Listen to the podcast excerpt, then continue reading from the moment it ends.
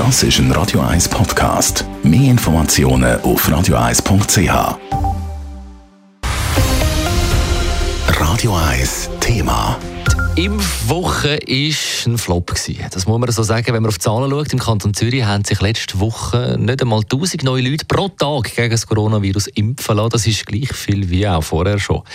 Wie geht es jetzt weiter, ist die Frage. Ist äh, die mögliche Impfquote jetzt endgültig erreicht? Und wenn ja, heißt das, dass es neue Massnahmen muss geben als einzige Alternative?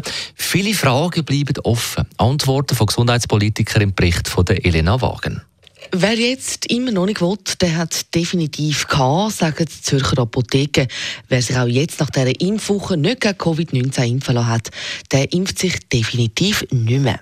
Auch die Nationalräte aus der Gesundheitskommission lässt das ein bisschen ratlos zurück. Eine kleine Hoffnung sieht der FDP-Nationalrat Marcel Dobler aus der Gesundheitskommission, aber noch im neuen Impfstoff von Novavax. Der kommt voraussichtlich im Januar.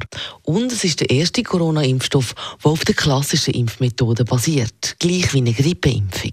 Es hat verschiedene Umfragen gegeben und etwa die Hälfte der Leute lassen sich im Moment nicht impfen, eben wegen diesen mRNA-Impfstoff oder auch von Johnson Johnson, wo auch eine neuartige Technologie ist. Und wenn jetzt ein neuer konventioneller Impfstoff kommt, ist etwa die Hälfte der Leute, die sich bis jetzt nicht impfen haben lassen, eigentlich doch bereit, sich zu impfen lassen. Und ich sehe dort auch nochmal eine Chance. Dranbleiben und weiter hoffen, das heisst auch auf grüner Seite von Katharina Prelic. Und sie gibt trotz dieser miserablen Bilanz der Impfwoche immer noch nicht auf.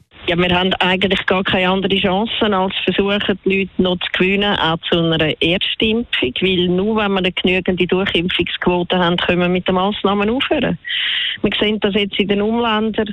Dort wird es wieder ziemlich herzen gehen mit Massnahmen, die dann auch ich Mühe habe. Und die wird ich einfach mit allen Mitteln können verhindern die Rede ist von breiter Anwendung von 2G wie in Deutschland oder sogar ein Lockdown für Ungeimpfte wie in Österreich.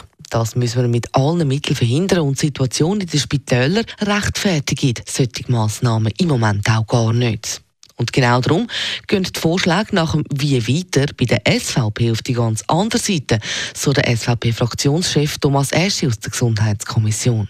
Der Bundesrat muss jetzt einsehen, dass ein Stück weit eine Impfmüdigkeit herrschen dass die, die sich impfen lassen, dass die geschützt sind und dass man darum kann die Massnahmen entsprechend lockern kann.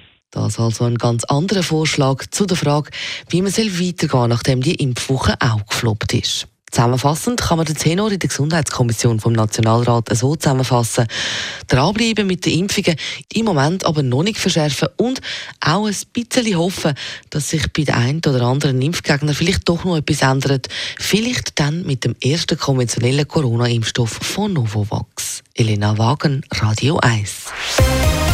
Radio 1 Thema. Jederzeit zum Nachlesen als Podcast auf radio1.ch.